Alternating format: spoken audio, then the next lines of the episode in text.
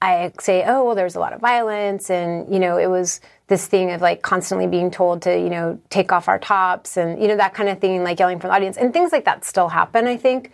But um, it's a lot better now. And there's a lot more women at shows and just a lot more diversity at um, shows in general. And for that, I'm just totally thankful. And I feel really glad that I was a teeny tiny, weeny, weeny part of it. Das sagt Kathleen Hanna, Frontfrau von Bikini Kill.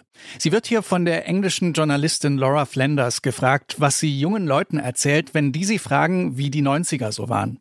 Sie ist stolz darauf, ein klitzekleiner Teil davon zu sein, dass die Rock- und Punk-Szene heute deutlich diverser ist und dass Frauen dort auch einen Platz haben. I mean, we had like chains thrown at our heads. I got pulled off the stage by my ankles once. Um, we had our roadie was assaulted while we were playing. She was she got in the way to defend me. A guy was trying to grab me and she was knocked out. All kinds of things, like really riots at shows. Punkkonzerte sind damals totale Randale. Leute werfen Zeug auf die Bühne, versuchen Kathleen Hanna von der Bühne zu zerren und beleidigen sie. Oft sexistisch. Sogar die Fans und Roadies von Bikini Kill werden da mit reingezogen. Und all das, weil sie zu den ersten Frauen gehören, die die US-amerikanische Punkszene aufmischen. Heute vor 30 Jahren, da kommt das erste Album von Bikini Kill raus. So eine Art Grundstein für die Riot Girl Bewegung. Deswegen spulen wir heute zurück ins Jahr 1993 und schauen uns diese turbulenten Anfänge der Riot Girls an. Hier ist der Popfilter am Donnerstag, den 26. Oktober. Ich bin Gregor Schenk. Hi.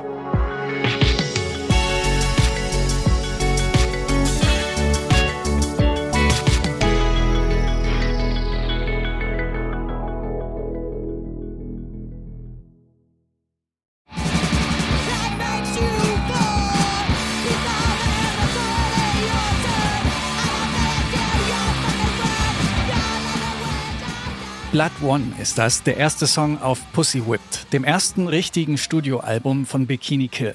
Vorher sind von ihnen schon ein paar EPs draußen und sie sind schon ein Name in der Punk-Szene von Olympia. Olympia, das ist so eine kleine verschlafene Stadt im verregneten US-Bundesstaat Washington. Bekannt ist Olympia damals für, naja, eigentlich nichts so wirklich, außer vielleicht für das gute Grundwasser, mit dem die lokale Bierbrauerei wirbt. Tja, irgendwas Gutes muss da wirklich drin sein im Wasser von Olympia, denn Anfang der 90er sprießen dort nämlich die Riot Girl Bands nur so aus dem Boden. Slater Kinney zum Beispiel oder Bradmobile. Hier mit dem Song Cool Schmul.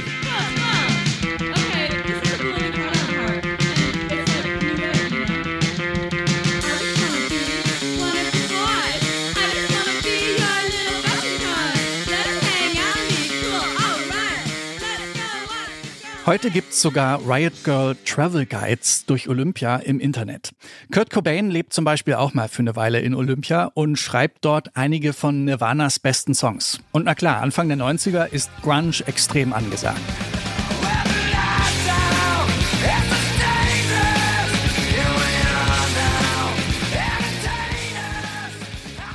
Kurt smells like Teen Spirit. Das schreibt Kathleen Hanna damals an eine Wand.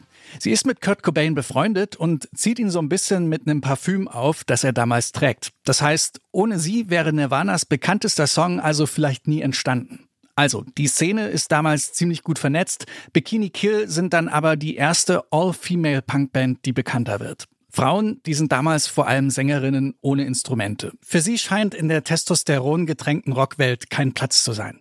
Eben bis Bands wie Bikini Kill oder Slater Kinney das ändern. Für viele sind ihre Shows die ersten Shows, bei denen eine Frau in ein Mikro brüllt und so richtig wütend ist. Hier eine Aufnahme von einem Bikini Kill Konzert 1993 in New York.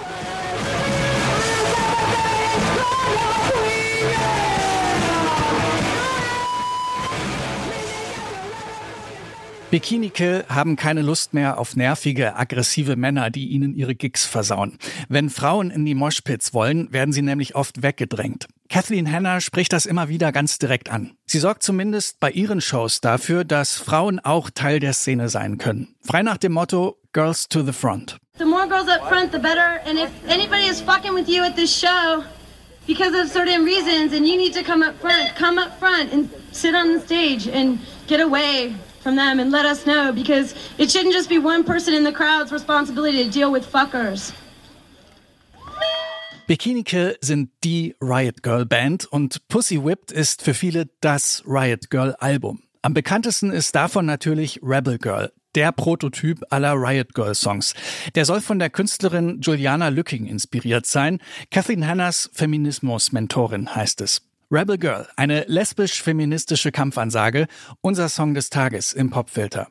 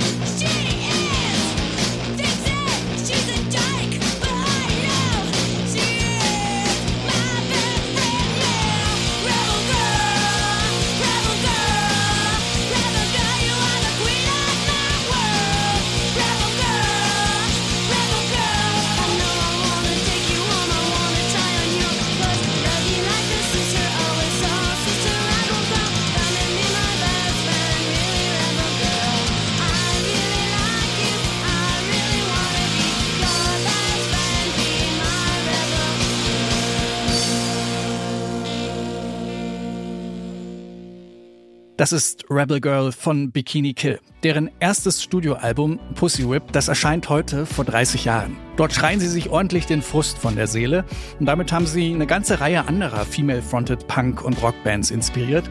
Le Tigre zum Beispiel oder Dreamwife. So, das war der Popfilter für heute. Verantwortlich für diese Folge sind Marie Jeinter, Stanley Baldauf und ich, Gregor Schenk. Empfehlt uns gern mal wieder weiter, wenn ihr mögt. Ich sag danke und bis morgen.